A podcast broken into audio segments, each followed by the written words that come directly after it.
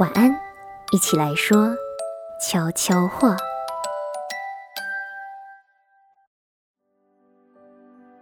欢迎收听晚安悄悄话。你好，我是瑞涵。今天是二零二零年十二月二十八号，也代表着二零二零年已经进入了倒数的阶段。不过回顾这一整年，其实从一月开始到现在，我们不难发现说，每个月其实都有。很震惊国际的大事，或者是很可怕的灾难发生。当然，第一个映入我们脑中的，绝对就是现在非常严峻的疫情。当然，还有很多的，比如说名流过世啊，或者是动荡的政局，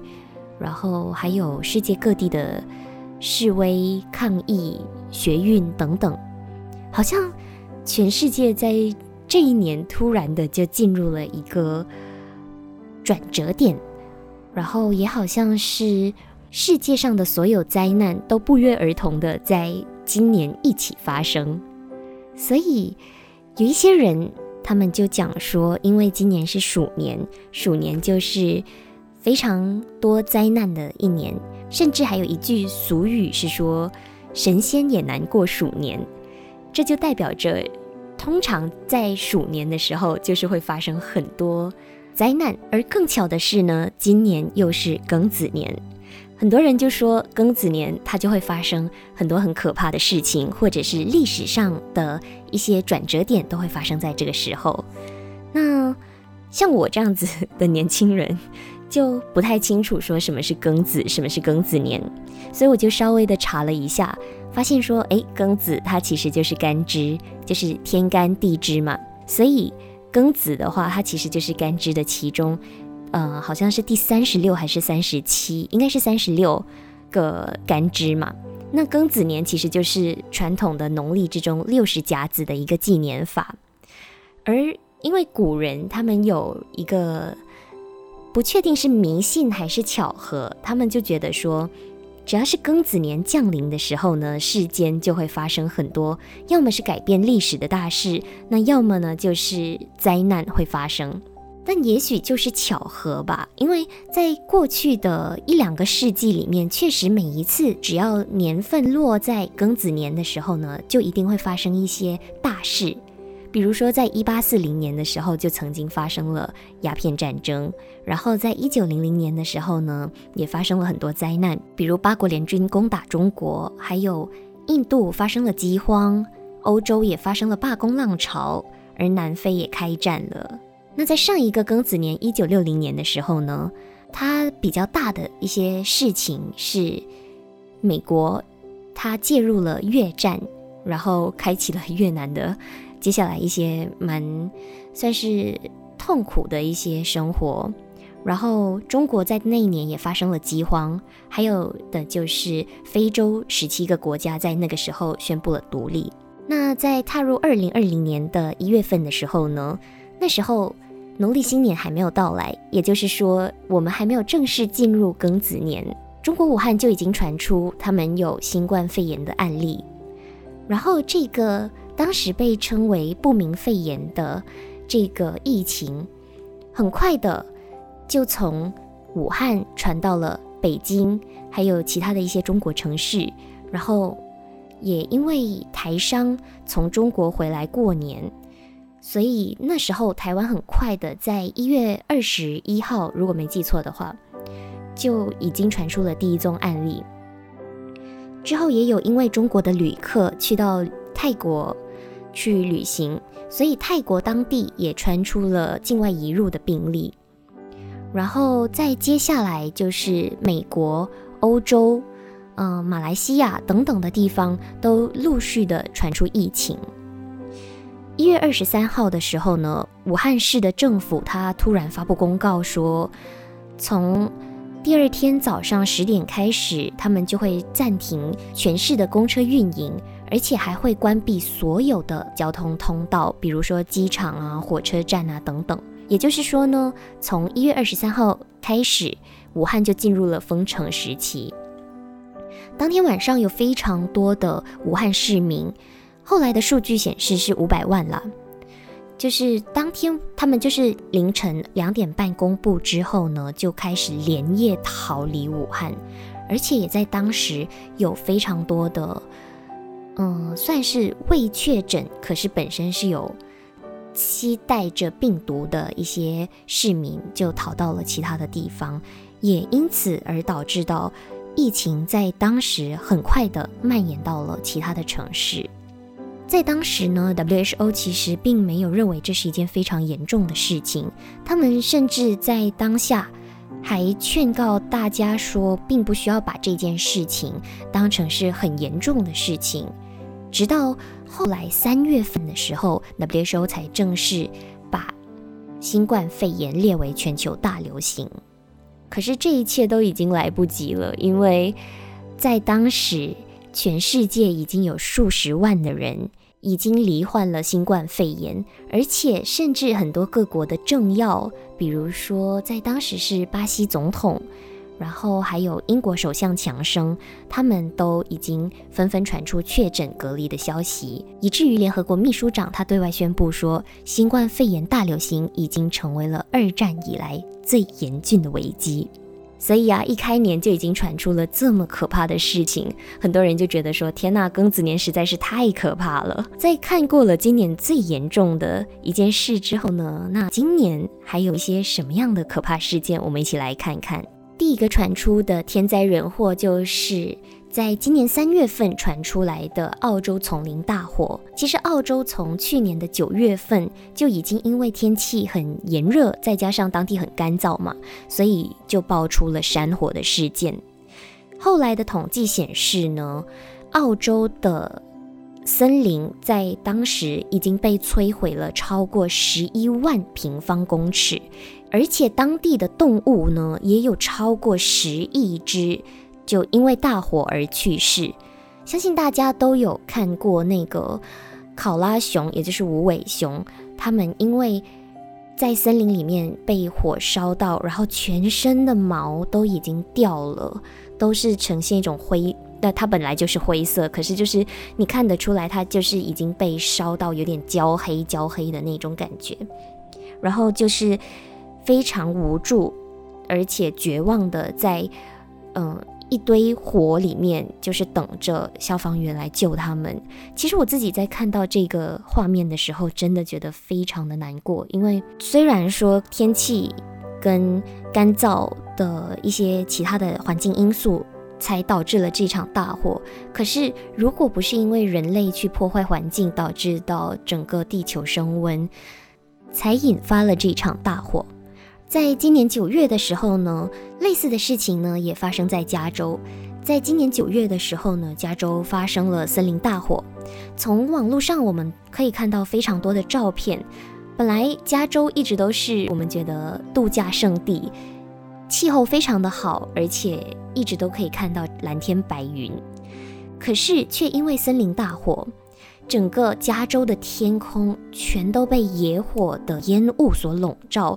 而且整个夜空都是一片火红色，真的，整个画面看上去就像是电影里面世界末日，或者是呃外星人要攻打世界一样可怕。而且在那样的情况之下呢，不只是动物失去了栖息地，连人类的生活也造成了非常严重的影响。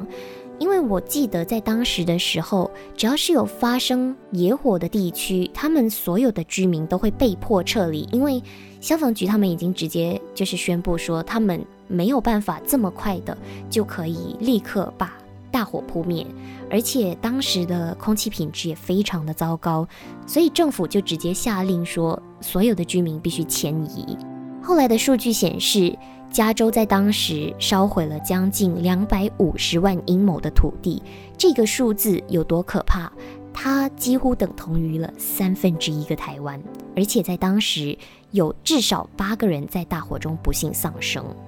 接下来还有的人祸包括了今年八月四号发生在黎巴嫩贝鲁特港的大规模爆炸，这个爆炸的规模被称为是人类历史上。非核爆炸最大规模的一次，它导致了两百零四个人死亡，超过七千五百人受伤。在这个事件之后呢，在当时因为疫情就已经非常低迷的黎巴嫩经济，因此雪上加霜，而且当时所有的政府也集体下台，让全球都很震惊。相关单位他们进行了调查之后，发现说，在贝鲁特港口。的一个仓库内居然存放了两千七百五十吨的硝酸铵，也就是一个非常容易爆炸而且不稳定性非常高的化学物质。而过去的六年中呢，这个仓库因为有摆放这些危险的化学物质，其实一直都有人在检举跟警告他们，可是当局却完全没有理会这件事情，以至于后面才会发生出这么可怕的爆炸案。接下来要跟大家一起来聊一聊的这件大事，其实源自于一个悲剧。今年五月二十六号，一个非裔的美国人乔治·弗洛伊德，他在美国明尼苏达州的时候被警察逮捕。警察在抓住了他之后呢，当街把他跪压，导致到他窒息而死。其实，在美国长期以来，警察对于非洲裔的族群一直都不是很友好。尽管从华盛顿的那个年代开始，大家就开始说要解放黑人，一直到现在，而且在美国，很多人都会遵从一种主流的声音，就是不要有种族歧视。可是，在某一些的情况之下呢，确实还是会有这样子的事情发生。而在当天晚上五月二十六号的时候。在阿波里斯，他们就举行了一个和平的示威抗议，希望警方他可以正视警员们长期粗暴的对待这些非裔族群的事件。可是这样子的集会，在警方的打压之下，很快的就变成了，呃，有点暴力的倾向。很多的商店开始被示威者抢劫破坏，而且也有警方跟民众。起了冲突，甚至这样子的种族示威活动也蔓延到了全美洲，甚至是世界各地，以至于在五月底的时候，至少十二个主要城市宣布他们晚上要开始实施宵禁。而后来在示威活动落幕，大概是六月十五号的时候呢，全美国大概有一万四千人是在示威活动中被捕的。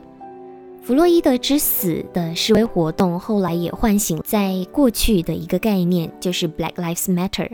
也就是黑人的命也是命，或者是黑人的命很重要这个概念。所以在当时，很多地方都可以看他们手上拿着 Black Lives Matter 的招牌在进行抗议，然后 Twitter 上面 Black Lives Matter 或者是 BLM 的 Hashtag 也曾经变成了一阵子的。一个很热的一个 hashtag，那当然，偌大的美国一年不可能只有一件简单的一件事情。美国在今年十一月三号的时候举行了他们的总统大选，一次又一次的计票过程，双方的口水战、法律战等等，让整个计票过程变得反复又冗长。寻求连任的共和党籍总统川普呢，他一直都认为自己因为拿下了。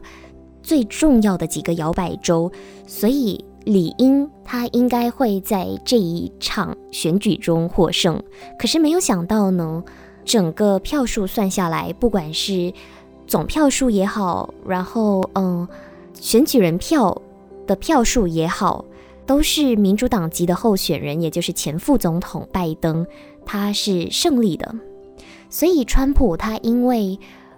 无法接受这样子的选举结果，一次又一次的在几个摇摆州里面启动法律战。不过呢，随着选举人在十二月十四号投票，以三百零六张选举人票正式选出拜登为下任总统以后呢，拜登他几乎可以确定是美国的下一任总统。那很快的，在二零二一年的一月二十号呢，我们就可以看到美国总统拜登即将要上任了。当然，川普在任内的时候呢，也不是一无是处的。在他的居中调协之下呢，以色列和阿拉伯联合大公国在八月的时候达成了非常具有历史意义的和平协议。而之后呢，巴林和苏丹他们也采取了和以色列关系正常化的类似行动。这样子的一些改变，对于阿拉伯世界来说，真的是影响非常的大。因为过去所有的阿拉伯国家，他们都有一个承诺，就是除非以色列跟巴勒斯坦之间的冲突可以被化解，而且以色列他愿意承认巴勒斯坦政府之后呢，这些阿拉伯国家才会跟以色列建交。所以现在在以色列还没有点头同意说。承认巴勒斯坦政府之前，这些阿拉伯国家就开始跟，要么就是跟呃以色列建交，要么就是关系正常化。所以巴勒斯坦政府一直都认为这些阿拉伯国家他是背叛了他们当时的协议，而且也多次的发出威胁和警告。不过在现在的这样子的局势之下呢？想必巴勒斯坦如果再坚持这样子的一个主张的话，他在国际的局势上面势必会更加的孤立。在看过了美国和阿拉伯国家的政局之后呢，我们一起来关心的是英国脱欧的事件。英国脱欧这件事情真的拖了好多好多年，甚至可以说好几任首相都已经参与了英国脱欧的这个活动。直到今年的一月三十一号，英国才终于的正式脱离了欧洲联盟。其实早在二零一六年六月二十三号的时候，时任首相卡梅隆他就已经推动了一次英国脱欧的公投。当时的英国有五十一点八九 percent 的人是支持脱欧的。那之后呢，既然已经决定了要脱欧嘛，他们就一次又一次的跟欧洲联盟去谈判。可是，一直都没有谈成。终于在二零一九年七月，现在的英国首相强生他上台之后，态度非常的强硬，也一直坚持说他们要在特别的期限内去脱离整个欧洲联盟。所以在今年一月三十一号的时候，欧盟的这件事情就是真正的 effective 了。英国的国旗就从欧盟的那个组织里面被降了下来，而且在上个礼拜平安夜的时候呢，英国和欧盟终于谈出了一个算是真正的结果。也就是说呢，过渡期已经过去了，在一月开始呢，英国就是算是真正的脱离欧洲，而且也会有非常多的新改变。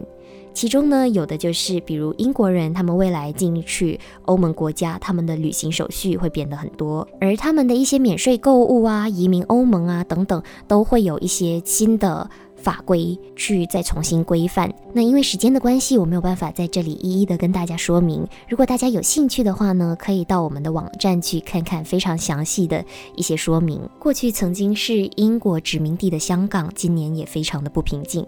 在经历了去年。光复香港时代革命的学运之后呢，今年六月三十日，全国人民代表大会的常务委员会他们在会议中通过了被简称为《香港国安法》的一个法案。也就是说呢，在未来你有分裂国家或者是颠覆国家政权的可能，又或者是说你有有可能会进行一些恐怖活动啊，或者有。勾结外国或者境外势力来危害国家安全的嫌疑的话呢，那政府是有资格或者是有这个行政权力去将你逮捕，而且是把你终身监禁的。那在和大家聊过了九件天灾人祸和影响世界的政局的大事之后呢，我们来看看最后一件全球大事——国际奥林匹克运动会委员会。在今年三月二十四号宣布，因为新冠肺炎的疫情越来越严重，所以呢，原本定在二零二零年七月举行的东京奥运会呢，决定延期一年到二零二一年的夏天举行。原本呢，东京他们被誉为是举办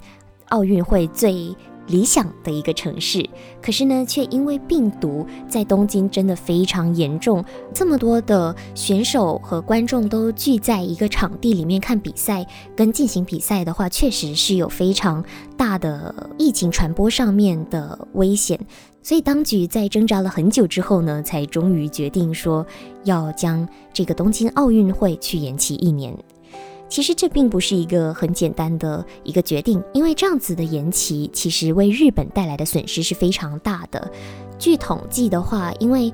延期一年，他们必须要再缴一些呃租金、场地租金的费用，而且因为疫情，他们必须要确保当地的防疫是 OK 的，然后再加上一些消毒啊什么的，这笔费用居然为日本经济造成了六十亿美元的损失。所以啊，其实要举办一个奥运会。也并不是这么的简单的。那如果我没记错的话，在最新的消息，东京当局呢，他们已经找到了一些呃非常爱国的企业去主动赞助他们这一个东京奥运，也减轻了政府非常多的负担。好的。所以在今天的晚安悄悄话里面呢，跟大家一起来回顾了二零二零年这一个有着很多灾难的一年所发生的十件全球大事。不知道你对于以上的哪一个事件比较有感触呢？如果你想要知道这十件事情更加详细的内容，或者你有什么想要跟我们一起分享的话，欢迎你移步到我们的官方网站去，我们这个二零二零年回顾的贴文下面跟我们一起来分享。好的，今天晚安悄悄话就到这里结束了，希望你会喜欢今天的内容。我是瑞涵，祝你晚安。